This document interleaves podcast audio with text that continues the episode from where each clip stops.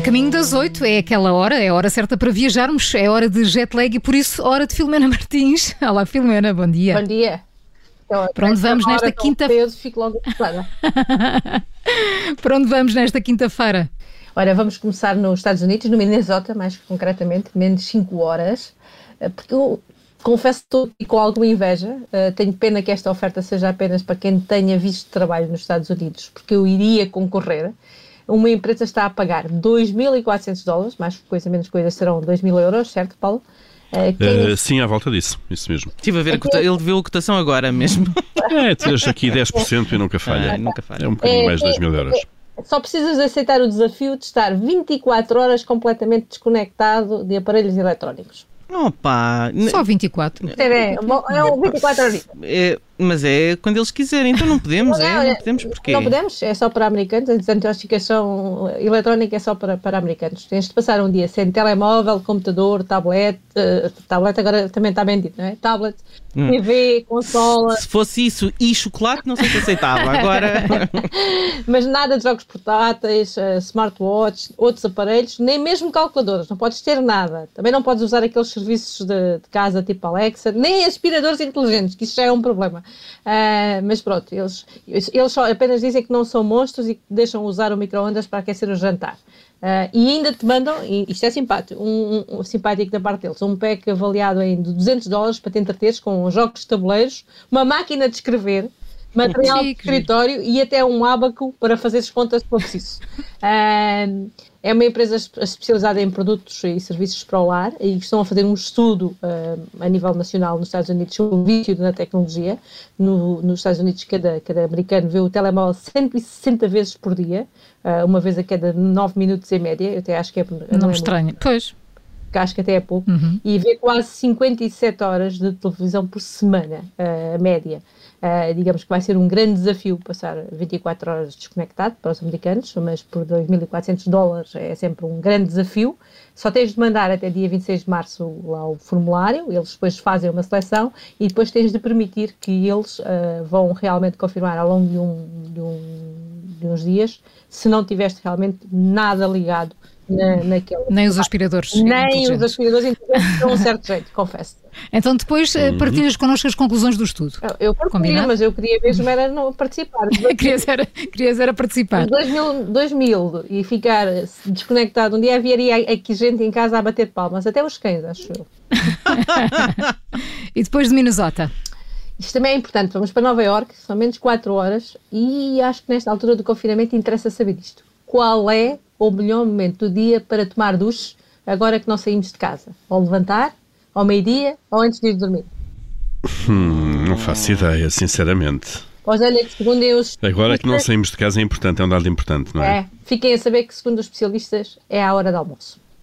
Então, mas uh, não é logo de manhã quando se acorda para despertar. Uh, pelo menos é isso que faz muita gente, não é? Eu, é, inclusive. É, pois, muitos de nós mudamos os nossos hábitos, não é? Porque não, agora não temos que sair de casa para o trabalho, nem. nem alguns, nada, alguns. Alguns. é, e não temos de ir uh, apanhar transportes, não é nada. E há quem até prefira não perder tempo de manhã e aproveite para fazer exercício, tomar um pequeno almoço mais relaxado, essas coisas.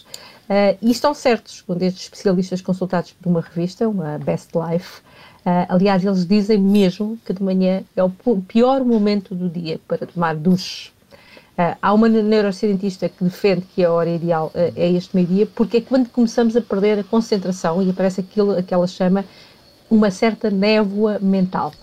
É, portanto, funciona tipo como despertador. Tipo, para acordar, não é? Ela diz que um duche a esta hora traz claridade mental e inspiração para enfrentar o resto do dia, e o, isto, isto é o nome, chama-se efeito Zeigarnik, e faz com que as pessoas consigam recordar melhor as tarefas que entretanto interromperam eh, e para pensarem no que ainda têm que fazer a seguir.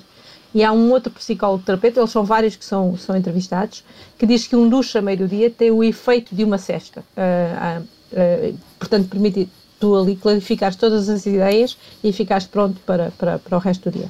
À noite. E tira-nos o sono já agora, Exatamente. não é? À noite, eles dizem que o benefício de um duche morno, cerca de 10 minutos antes de ir para a cama, é ajudar a, a adormecer. Portanto, de manhã Sabe muito bem. é que o único, o único realmente é, é a parte da higiene para sair para ir trabalhar. Mais nada. Bem, continuamos nos Estados Unidos? Não, agora vamos para a Noruega, é apenas hum. mais uma hora. ainda deve estar bastante frio, mas daqui a quatro anos a Noruega vai ter um projeto único de engenharia, vai ser o primeiro túnel do mundo explosivo para grandes barcos, com 1.600 metros de comprimento e 57 de largura, um projeto que atravessará a península de, vou tentar dizer isto, Sadavet, e que custará 275 milhões de euros. Mas passa por baixo do quê? De rochas e de uma montanha. É. não, não é muito fácil. Esta zona do mar da Noruega é muito, muito agitada, tem marés muito fortes, correntes estranhas e até ali uns furacões dentro do mar. É, condiciona imensa a navegação de grandes barcos. Uh, muitas vezes eles tentam esperar que as condições meteorológicas melhorem e fiquem, ficam parados uh, vários dias nos portos ali, ali à volta. E quando o túnel estiver pronto, portanto daqui a quatro anos, as condições do mar já não vão afetar esse tráfego marítimo.